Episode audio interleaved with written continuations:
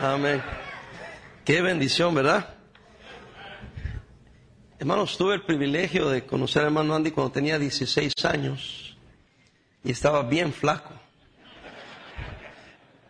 Cuando él eh, venía para acá, enseñamos una foto cuando él se bautizó, ¿se acuerdan? Llegó con shorts a la iglesia. Pero un jovencito adolescente y tuve el privilegio de verlo crecer en el Señor, conocer a la hermana Jessica, después que se conocieron, casarlos, todos sus hijos, yo los presenté, dediqué al Señor. Son muchos años de, de inversión, pero después ellos fueron una tremenda bendición también a nuestra iglesia. Y digo todo esto para que, hermanos, a veces nosotros queremos que alguien venga y nos ayude cuando nosotros podemos y debemos entrenarlos dentro de la misma iglesia. Así me enseñaron a mí, ¿verdad? Mi pastor me enseñó, me dio oportunidad. Entonces yo también agarro jóvenes y les enseño y les doy oportunidad, que sirvan, que, se desenvuelvan. Y nuestra iglesia no sería lo que es, ni hubiéramos logrado hacer lo que hicimos, si no hubiera sido por la gran ayuda que el hermano Andy y otros han sido para nosotros. También, pues hoy no me daba cuenta yo, pero andan muchos aquí que salieron de nuestra iglesia. Yo no me percataba porque uno sirve al Señor y no anda pues, pensando en estas cosas. También hermano Centellas, que fue mi asistente por muchos años, y hoy están pastoreando y los está usando. Y es una gran bendición. Eh, algunos me dicen, ah, usted está, está, joven todavía, usted puede aguantar, me dijo el pastor Roy, ¿no? dice, ¿usted todavía come y duerme? Yo le digo, yo si no como, no duermo. Como yo soy el más jovencito de todos, porque todos están hablando de que el retiro, que me duele aquí, que me duele allá. Ya me estoy preocupando porque el primero de octubre cumplo 60 años. Y algunos me dicen, no parece, pero las mías ya fueron recorridas. ¿Sabe cuándo me doy cuenta? Cuando quiero correr. y no me pinto el cabello todavía. Cuando yo me envejezca va a ser instantáneo. ¡Tum! Entonces se acabó. Pero damos gracias al Señor, hermanos. Eh, hemos sobrevivido el COVID, como ustedes, y estamos agradecidos con el Señor porque nos da otra oportunidad de servirle al Señor. Es un privilegio estar aquí con ustedes y gracias, Pastor Fernández y hermana Marta. ¡Qué bendición! Sabemos que ha estado enfermita la hermana, hemos estado orando por ella. Y hermanos, venía el joven que me vino a dejar, este, le dije que me iba a quedar el jueves aquí porque es algo histórico. De, por el evento de este año es diferente porque estamos celebrando algo histórico. hermano Fernández fue el que fue el primer pastor hispano de esta iglesia. Y me dijo el joven, no sabía que él fue el primer pastor. Y claro, le dije, así es la obra del Señor. Dios nos mueve y alguien que ni siquiera sabía que algún día iba a estar en iglesia, ahora tomó el pastorado aquí. Entonces es histórico. Y hermanos, es algo, no sé si se dan cuenta de lo que está pasando, pero yo lo veo al pastor Fernández que lo conocí hace 38 años. Bien delgado. Si vieron la foto, ¿verdad? Aunque no lo crean, fue delgado alguna vez. Y me tocaba a mí, ¿sabe qué me tocaba hacer con el pastor Fernández? Llevarlo, darle raite. Qué privilegio servir al Señor porque conoce a estas personas. Y desde entonces podía yo platicar, preguntar, y casi no hablaba yo, sino que él hablaba siempre para decirme qué hacer y qué no hacer, ¿verdad? Pero iba atento aprendiendo. Y gracias, pastor, porque me dio ese privilegio de servir y conocer a todos estos hombres que ahora vemos, que nosotros admiramos. Y después predicar con ellos para mí es como lo máximo que me pudo haber pasado. Pero al principio fue, no fue así. Jóvenes, antes de ser líder tienes que ser siervo. Tengo un mensaje que se titula Siervo hoy, líder mañana. Muchos no quieren pasar el siervo, quieren ser líder. Vamos a ir a nuestras Biblias, a Filipenses capítulo 2.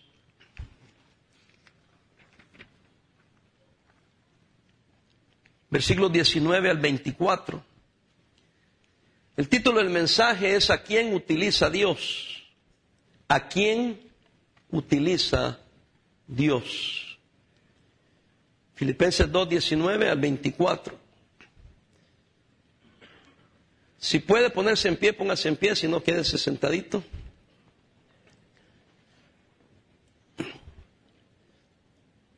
Yo voy a leer el versículo 19, todos el 20, yo el 21, todos el 22, yo el 23 y todos el 24. Espero en el Señor Jesús enviaros pronto a Timoteo, para que yo también esté de buen ánimo al saber de vuestro estado. Pues a ninguno tengo del mismo ánimo que tan sinceramente se interese por vosotros, porque todos buscan lo suyo propio, no lo que es de Cristo Jesús. Pero ya conocéis los méritos de Él, que como hijo a padre ha servido conmigo en el Evangelio. Así que a este espero enviaros, luego que yo vea cómo van mis asuntos. Y confío en el Señor, que yo también iré pronto a vosotros. Oremos, Padre, ayúdame en estos minutos a ser de bendición a toda la congregación, pero ando buscando un joven que pueda decir en su corazón, heme aquí, utilízame a mí. Y que no vea el asunto como algo lejos, retirado, que no puede, porque Dios anda buscando hombres y mujeres dispuestos. No es por talentos, es disposición del corazón. Ayúdanos, te lo pido todo en el nombre de Cristo. Amén. Tomen asiento, hermanos. ¿A quién utiliza Dios? Hago una pregunta. ¿Tiene Dios favoritos? Creo que no. ¿Usa en su obra a unos sí y a otros no? La respuesta es no. A todos nos usa Dios. ¿Por qué tal o cual hermano tiene más éxito que otro en el servicio? Hay que preguntarnos, porque si Dios no tiene favoritos y cada creyente tiene un lugar y Dios desea utilizar a cada uno porque es que unos sí son utilizados y otros no. Por eso llama la pregunta, ¿a quién utiliza Dios? Quien ha de ser útil en las manos del Señor no será algún perfecto, pero sí reunirá en sí mismo ciertas características. Hermanos, muchas veces vemos, y Dios llama a algunos que tienen talentos, algunos que tienen madera, como decimos, hay quienes que son naturales, pero otros de nosotros no somos naturales. Pero cuando Dios te llama y te va a usar, Él te da un don. Pero tienes que ponerlo a disposición de Él. Tienes que estar dispuesto a renunciar a tus sueños, a tus metas. Porque a veces nos comparamos y decimos este sí, este no, pero ¿quiénes somos nosotros para decidir eso? Que no es Dios quien nos usa a pesar de nosotros. Timoteo fue un buen ejemplo de un joven que Dios usó y nos deja algunas características, algunas cualidades necesarias para ser usado por el Señor. Y déjeme decirle de una vez, no tiene nada que ver con talentos. Porque algunos de nosotros, por lo menos yo me considero que quedaría descalificado. Pero los, cualidades que yo veo aquí, yo puedo imitarlas. Yo puedo ser esa clase de persona. Y dejarlo como Dios me va a usar, donde Dios me va a usar y cómo Él me va a usar en las manos del Señor. Por eso yo descanso y estoy tranquilo. Porque no estoy personalmente yo, no estoy en competencia con nadie. Ni estoy viendo qué hace aquel, si hizo más o hizo menos. Yo hago lo que Dios me permite a mí hacer. Pastor, ¿y, y si otros hacen más? Porque la gente es bien tonta. Me han preguntado, ¿qué siente cuando ve al hermano Andy haciendo y lo que Dios lo está usando? Contento, feliz. Yo me siento orgulloso.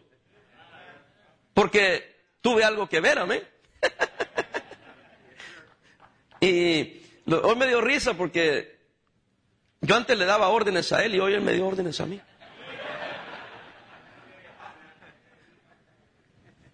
Pero es el camino de la vida. Antes yo cuidaba a mis hijos, ahora ellos se preocupan de mí y me cuidan a mí. Es natural. Amén.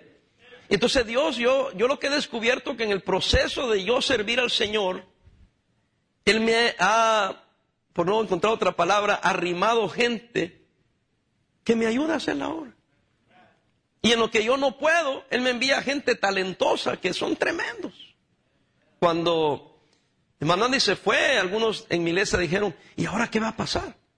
Y era lógico que preguntaran eso porque el hermano Andy estaba muy ocupado haciendo muchas cosas. Pero Dios levantó a otro joven que tenía las cualidades y ahora ha desarrollado unos grandes talentos. Ya me lo andan queriendo quitar por ahí. Pero al mismo tiempo, pues mi pastor lo hizo con nosotros. ¿Cuántos hombres y mujeres de talento, pastor, usted tuvo y nos envió a pastorear? Y el Señor siempre ha provisto. Y son etapas que tenemos en el ministerio, pero cuando tenemos el deseo, Dios siempre arrima gente. Músicos, líderes de ministerios que trabajan con niños, que, que, pueden tocar un instrumento, que pueden dirigir esto, que pueden, tienen talento para cantar, para organizar, etc. A veces nos preocupamos de cosas vanas. Y por eso decimos, si yo tuviera, si yo hiciera eso, hermano, no te preocupes de eso. Nosotros por siete años ni tuvimos edificio. Rentábamos. Y Dios me mandó eh, eh, iglesias del Ejército de Salvación, Asamblea de Dios, presbiteriana, pastores que nos ayudaban sin qué ni para qué, incrédulos que nos ayudaban. Porque el Señor está interesado en hacer su obra. Y lo que yo aprendí en este momento de prueba fue que Dios no nos deja solos jamás. Nunca nos desampara. Siempre tiene, Él va delante de nosotros. Pero ¿cuáles son esos requisitos, pastor? Ya díganos. Espérese que tengo que llenar un poco porque el mensaje es muy cortito. Es que quiero dar un contexto, hermanos. Número uno, Dios utiliza al cristiano que está dispuesto. Versículo 19 dice, espero en el Señor, en Jesús, enviaros pronto a Timoteo, para que yo también esté de buen ánimo al saber de vuestro estado. Pues a ninguno tengo del mismo ánimo y que tan sinceramente se interese por vosotros. Hermano, Pablo sintió la libertad de enviar a Timoteo porque sabía que Timoteo estaba dispuesto, tenía un buen ánimo, tenía deseo de ser usado por el Señor. Mira, joven o el líder aquí o de otra iglesia, déjeme decirte, yo siempre traté de estar desocupado, siempre busqué contratar y delegar a otros que me ayudaran en lo que yo tenía que hacer para yo estar libre. ¿Sabe para qué? Para una sola cosa, para cuando el pastor me pidiera algo a mí, yo estar listo para ayudarle. Yo nunca dije, yo no, no tengo tiempo, pastor, ya no puedo. Yo siempre busqué a alguien que me ayudara, ayúdame tú aquí, para cuando él me pidiera algo, yo nunca le dije, no puedo. No tengo tiempo. Yo siempre estaba dispuesto. Quizás no tenía talentos, pero deseo pensar que el pastor decía, si alguien puedo delegarle esto es él, porque nunca me dice que no. También yo aprendí pronto una lección. ¿Cuál fue eso? Una vez le dije yo al pastor, pastor, deberíamos de comenzar un programa de discipulado para cuidar a los nuevos convertidos, porque esta gente está siendo salva, está siendo bautizado, pero se nos están yendo. Tenemos que tener un programa para detenerlos aquí. Y me dijo, pues adelante, me dijo, tú estás a cargo. Y yo le dije, ¿qué? Pues tú tienes la carga, ¿no? Tú tienes el deseo.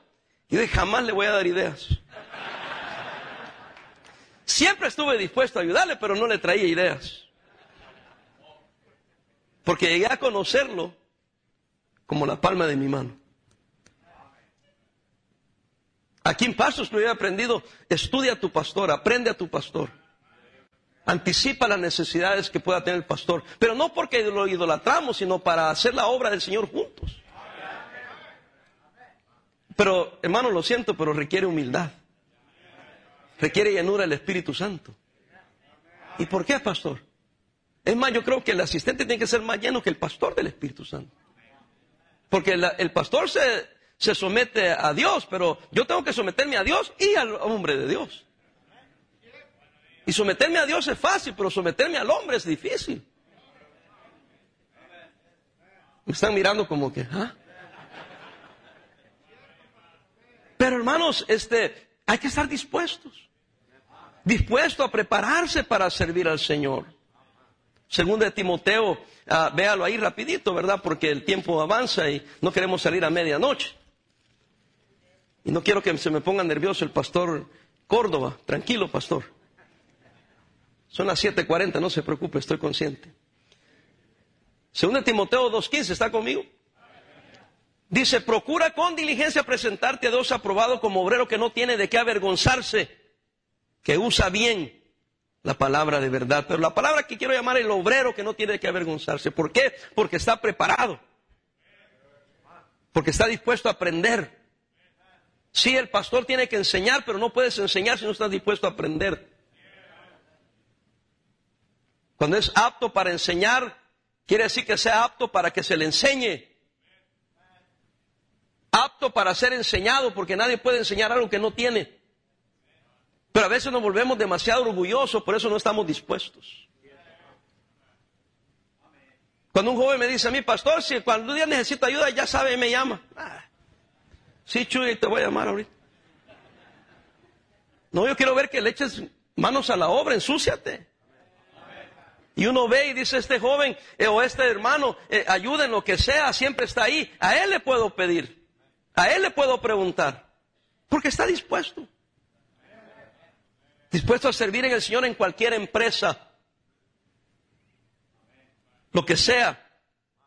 Versículo 22 dice, porque, pero ya conocéis, o sea, en nuestro texto, Filipenses 2.22, pero ya conocéis los méritos de Él, que como hijo a padre, oiga, ha servido conmigo en el Evangelio.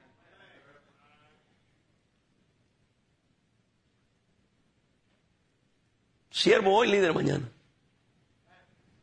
Pastor, ¿se acuerda cuando yo me quedaba esperando a usted? Yo era el último que salía, después del pastor. Porque si la luz estaba encendida, yo estaba ahí esperando que él saliera. Y gracias por una esposa que me apoyó para que yo, ese era mi corazón. Y, y, hace un domingo, pastor, uno de mis asistentes me estaba esperando. No, perdón, un jueves. Estuve dando consejería, eran las 11 de la noche, salgo, mi esposa estaba ahí, pero salgo y veo a mi asistente ahí. Nunca se lo he pedido. Nunca se lo he exigido. Pero él estaba esperando. Y, bueno, hermano Andy sabe que igual. Entonces yo digo, si yo estoy dispuesto, Dios va a poner el corazón de otros que también estén dispuestos. Quizás es una eh, eh, eh, para los líderes y nosotros los pastores. Hermanos, si nuestro corazón está en el lugar correcto, Dios nos va a mandar personas. Y no tenemos que exigir, no tenemos que obligarlos. Es algo normal, algo natural. Es lo que Dios hace en los corazones.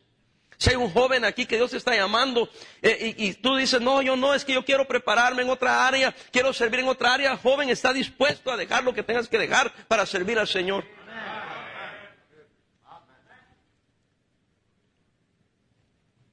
Número dos, Dios utiliza al cristiano de buen ánimo. Versículo 20, 20, dice, pues a ninguno tengo del mismo ánimo. Ánimo tiene que ver con tu espíritu, con tu alma, con tu estado mental. Y qué tan sinceramente se interese por vosotros. Wow. Versículo 21, el buen ánimo se contagia y alienta y anima a otro. 21 dice, porque todos buscan lo suyo propio, no lo que es de quién, de Cristo. O sea que Timoteo ni siquiera estaba preocupado pensando, voy a agarrar aquí conexión con, con Pablo me voy a conectar bien, voy a estar entre los líderes. No. Era una disposición de un ánimo de servir al Señor, de, de serle fiel al Señor. Yo le he dicho, Señor, si tú me das fuerza, me das salud, yo te sirvo. No quiero solo buena salud y estar fuerte solamente para, para mis propios huesos, no, para servirle al Señor. Entonces Dios, utiliza al cristiano dispuesto, utiliza al cristiano de buen ánimo. El buen ánimo y la sinceridad motivan a la victoria. Versículo 24 dice, confío en el Señor que yo también iré pronto a vosotros. Ya Pablo dice, yo voy a enviarles a Él porque Él tiene buen ánimo, Él se interesa por ustedes, Él está dispuesto a ir. Es más, yo también quiero ir porque quiero estar con Él para ayudarles a ustedes. Contagia a otros anima a otros. Me acuerdo en una ocasión hace muchos años ya, estábamos queriendo avanzar en la iglesia y todos estábamos queriendo avanzar. Hasta que nos pudimos platicar el hermano Alfredo, su hermano y el hermano Andy, y dijimos, bueno, nosotros queremos que todos nos ayuden. Ya dejemos de estar pensando que otros nos ayuden, vamos a echarle ganas a nosotros. Y le empezamos a echar ganas a nosotros. Y después se nos unió otro, se nos unió otro, se nos unió otro, se nos unió otro, porque todos quieren tener un gran ministerio, pero nadie le echa mano. Pues hermano, ya dejemos de estar pensando a ver quién va a venir, quién nos va a ayudar, empecemos a hacerlo nosotros. Empieza a ganar almas tú. La primera vez que yo salí a ganar almas cuando estábamos en, bueno, iba a decir Long Beach, pero yo siempre estoy en Long Beach. Cuando estábamos en la First Baptist en Long Beach. Cuando estábamos ahí, cuando empezamos a, a salir a ganar almas, solo mi esposa y yo. Se nos unieron dos ancianas y un anciano.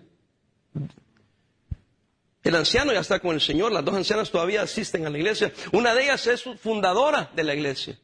Tiene 55 años de ser miembro de la iglesia. Estuvo en la primera clase que dio el pastor que inició nuestra iglesia. Y todavía sigue yendo. Y sigue diezmando, Pero después se nos empezaron a unir muchos. De hecho, llegamos a tener días de ganar almas hasta de 400 personas. Saliendo a ganar almas. Era algo tremendo las rutas. Hermano Gómez nos dirigía al Ministerio de Autobuses. Creo que 12 rutas tenían. 450, 500 personas venían en las rutas cada semana. Maestro, yo no sé cuántos tenían. Y después nos independizamos. Y ahora somos, ya yo no soy parte de la First Baptist, pero somos la Bible Baptist. Y Dios nos ha concedido grandes victorias, es otro capítulo en nuestra historia, y Dios ha estado haciendo obras y nos vino la, pandemia y nos dio una revolcada. pero salimos bien. Bien revolcados, pero salimos bien, amén. O sea, nos dio la revolcada, pero nos paramos y, ok, a ver, who's here? y dijimos, hey, ok, es cierto, nosotros hemos perdido ahorita, hoy por hoy, como 350 personas que no han regresado. Pastor, ¿y está desanimado? De para nada. ¿Sabe por qué? Porque las ofrendas están buenas.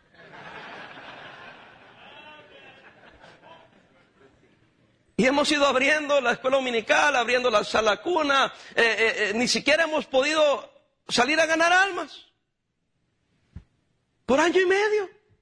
Pero el domingo tuvimos siete visitantes y tres salvos. No tenemos los bautizos que una vez tuvimos. Pero como yo no estoy en competencia, ni me interesa, ni me importa. Yo voy a hacer lo que yo pueda hacer, lo que Dios me permita hacer y dar los resultados al Señor. Si como llegamos aquí, es otra vez como volveremos a llegar ahí.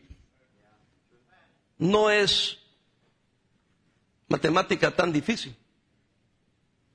A veces dejamos de hacer lo que tenemos que hacer, nos, ahogamos en un vaso de agua, en lugar de decir, tengo que seguir haciendo lo que he estado haciendo y punto. Pero Dios utiliza a un cristiano dispuesto, de buen ánimo. Yo doy gracias por los hermanos en mi iglesia que son de buen ánimo. Número tres, Dios utiliza a cristianos con interés en otros. Porque cada uno, dijo Pablo, busca lo suyo propio. Pero yo ando buscando y, Dios va a utilizar a Timoteo porque Él se interesa por otros. Ya lo leímos en el contexto. Hermano, mire, hay mucho egoísmo hoy en día. Yo, yo, yo y nada más que yo. Hermano, hay que vivir por otros. El interés por otros revela en nosotros un espíritu altruista. Un interés por otro revela el espíritu de Cristo. Amén. Ve ahí versículos 3 y 4. Filipenses 2, 3 y 4. Dice, completad mi gozo sintiendo lo mismo, teniendo el mismo, ¿qué hermanos? Amor, unánimes, sintiendo una misma cosa. Dice versículo 3, nada hagáis, empecé con el 2, discúlpeme, nada hagáis por contienda o por vanagloria, antes bien con Humildad. Fíjese cómo dice el Señor que debemos de ser, estimando cada uno a los demás como superiores a Él mismo. No mirando cada uno por lo suyo propio, sino cada cual también por lo de otros. Nosotros, no sé si, ojalá que no me meten problemas, ¿verdad? Pero no me interesa mucho.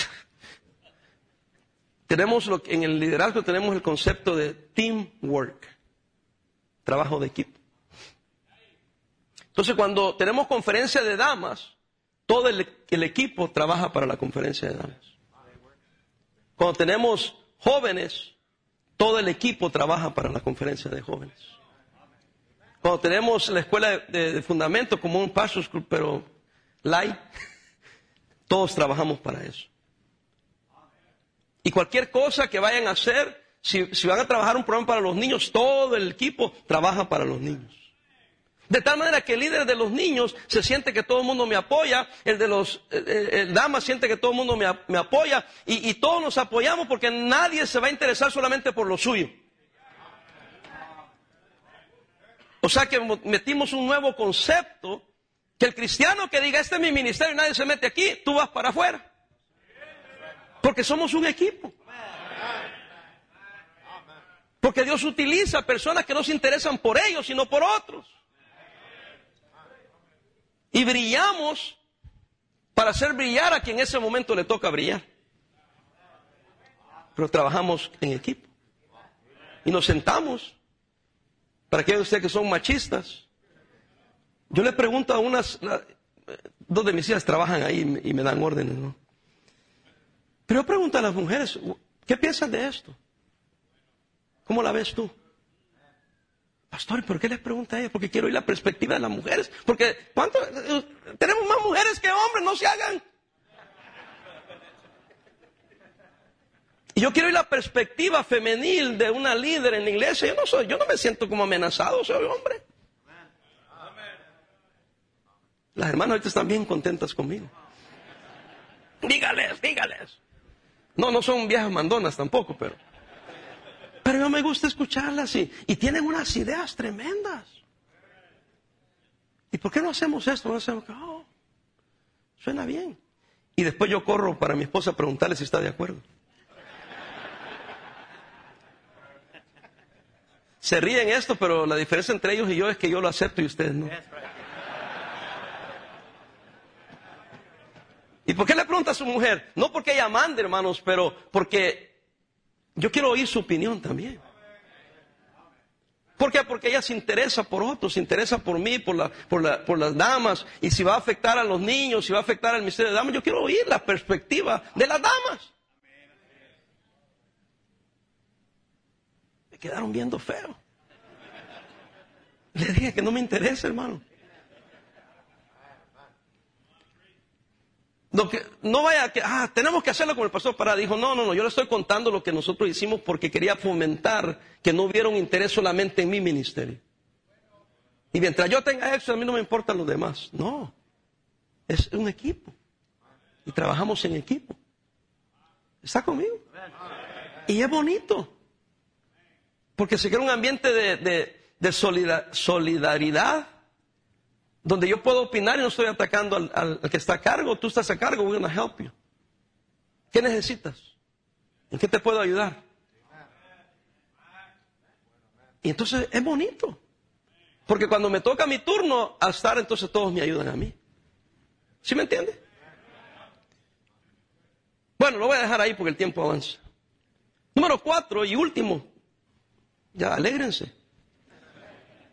Entonces Dios utiliza al cristiano dispuesto, Dios utiliza al cristiano de buen ánimo, Dios utiliza al cristiano con interés en otros. Número cuatro, Dios utiliza al cristiano que es fiel. Versículo 22, pero ya conocéis los méritos de Él, que como hijo a padre ha servido conmigo en el Evangelio, así que a este espero enviaros luego que yo vea cómo van mis asuntos, porque yo puedo confiar en Él. Que va a cuidar de ustedes, porque Él está dispuesto, le interesa a ustedes, tiene buen ánimo con ustedes, es mejor aún que si yo voy, Él se va a ocupar de ustedes, porque Él es un hombre fiel. Y ustedes conocen sus méritos. Hace años yo aprendí esa cosa. Quizás no tengo muchos talentos, pero yo puedo ser fiel. Fiel al Señor, fiel a su iglesia, fiel a mi ministerio, fiel a mi esposa, fiel a mis hijos, fiel a mis amigos. Hermano, quizás yo no puedo ser su mejor amigo, pero si usted es mi amigo, yo voy a ser fiel a usted. Usted puede darme la, espalda y yo no lo voy a, no lo voy a cuchillar. Un balazo le voy a pegar. Yo puedo ser fiel. No tengo muchos talentos, pero puedo ser fiel. La fidelidad nos coloca a veces y casi siempre en el segundo lugar. La fidelidad a veces, si no siempre, cuesta mucho. Hay un gran precio. Porque es más fácil ser infiel. No hay un precio que pagar. De realmente a veces queremos estar nosotros en el primer lugar. Recibir el reconocimiento. El fiel ni cuenta nos damos quién es. Yo los tengo en mi iglesia. Miembros fieles. Pero fieles. Pero nadie los conoce. Y nadie jamás los va a conocer. Están en la sombra. ¿Sí me explico? Por ejemplo, a ellos sí los conocemos, ¿no? Está bien, porque tienen un lugar, un puesto, pero ¿qué de aquel que está desde la mañanita temprano allá afuera en el estacionamiento? Tú no le vas a saber jamás el nombre, pero son fieles. Ahí están los hermanitos. Fieles. Como decimos nosotros los mexicanos, ah, no, no soy mexicano. Siempre al pie del cañón, amén. Esos son los que hacen la iglesia. Ahora, si Dios te quiere hacer famoso en la iglesia, conocido en la iglesia, que seas conocido no por tu talento, no por lo bonito que cantas, sino porque eres fiel. Eres fiel.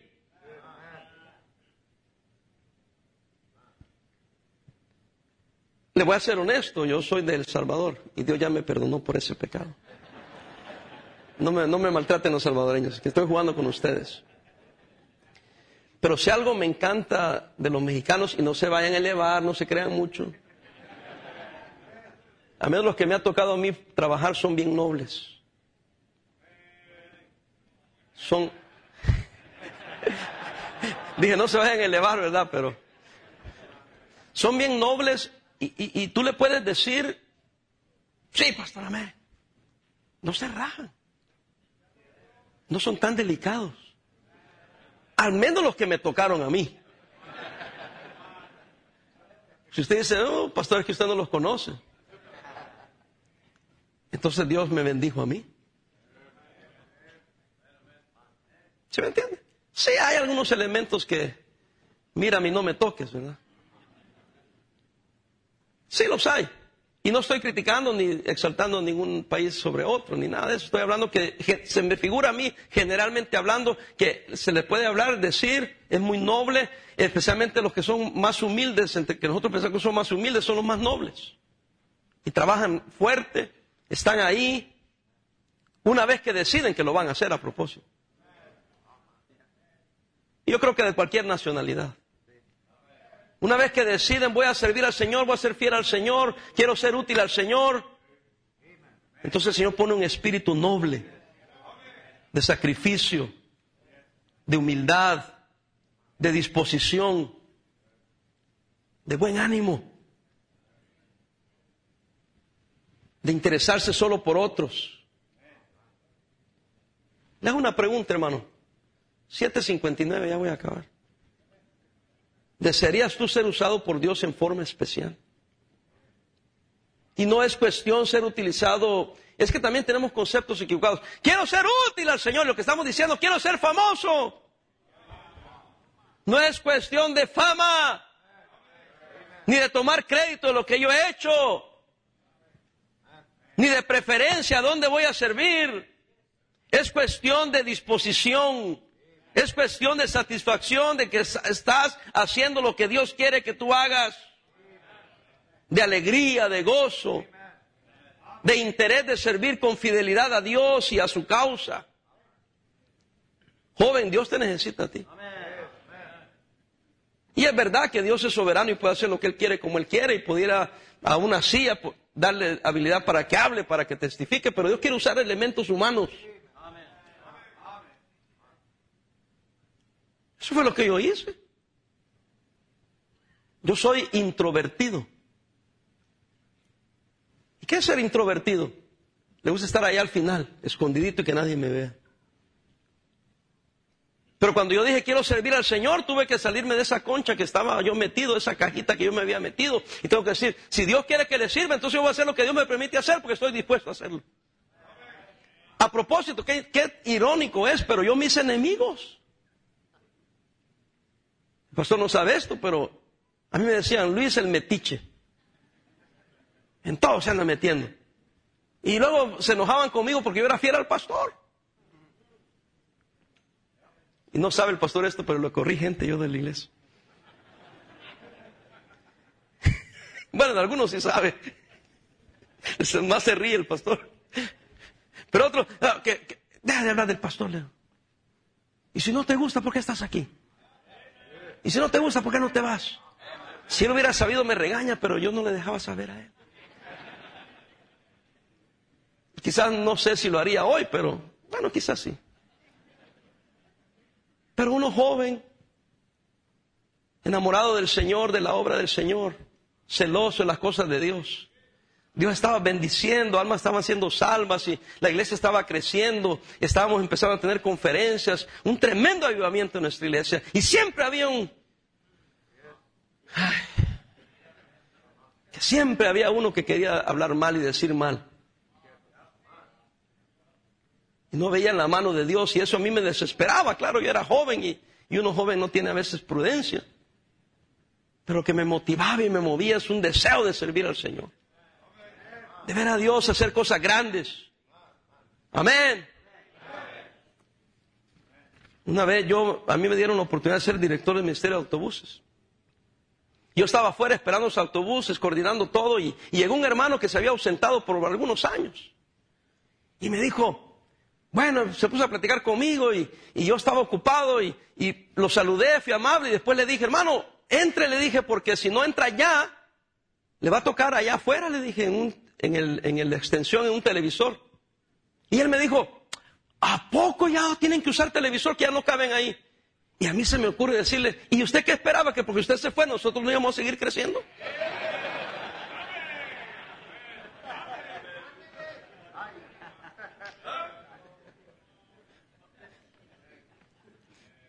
No sé si haría eso hoy.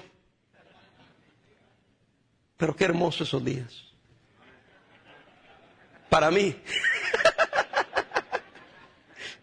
Porque había un fuego, unas ganas. Y a nosotros nos desesperaba cuando los demás no ayudaban y no le hacían ganas como nosotros. Pero después aprendí que no todos tienen esa disposición. Pero gloria a Dios por aquellos que dicen, he aquí. Yo quiero servir.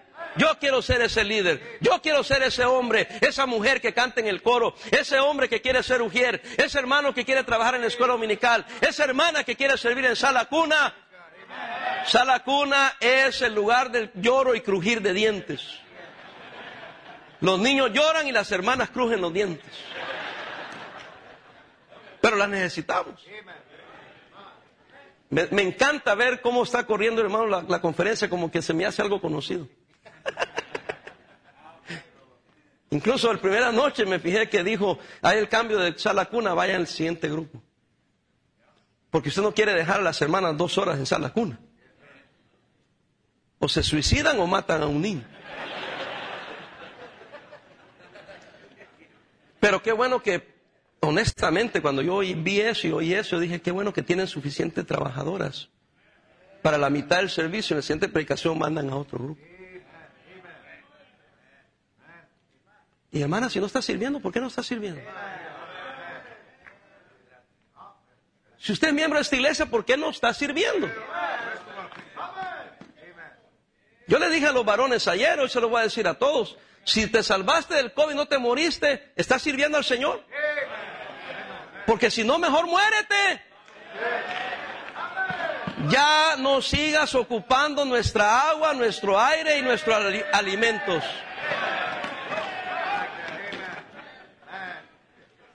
Pero si Dios lo dejó aquí, que su vida sirva para servir al Señor. Viva para Él.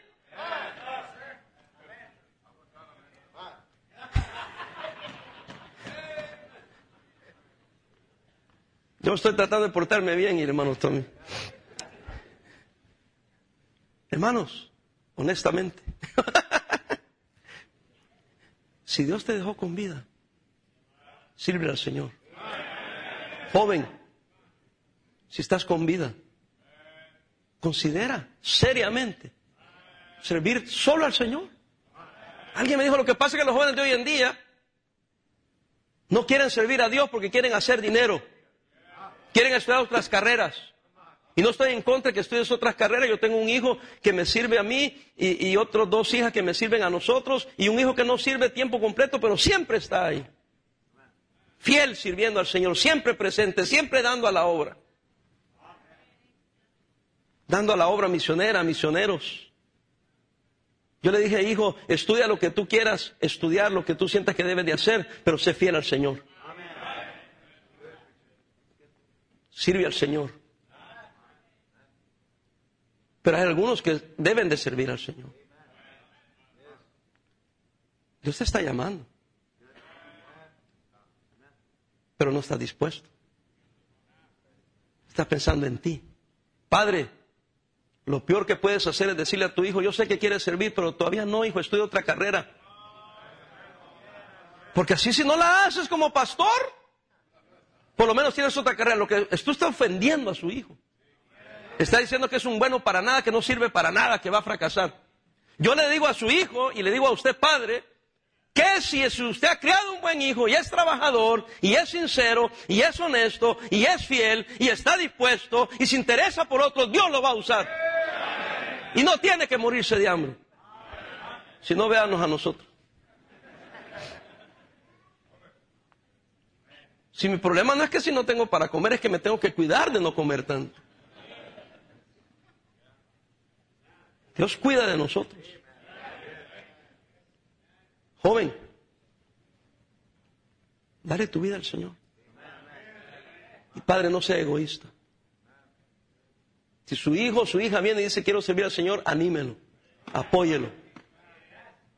Conocí un padre en México catedrático de la universidad, doctor fulano, cristiano, buen cristiano. Pero su hijo le dijo un día, papi, yo quiero ser pastor. Hijo, no. Tú tienes que estudiar el doctorado este y ser catedrático de la universidad.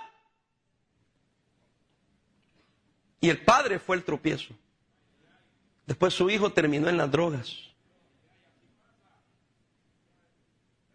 Su padre con lágrimas me dijo, yo ni siquiera ahora sé si eh, mi, hijo es salvo.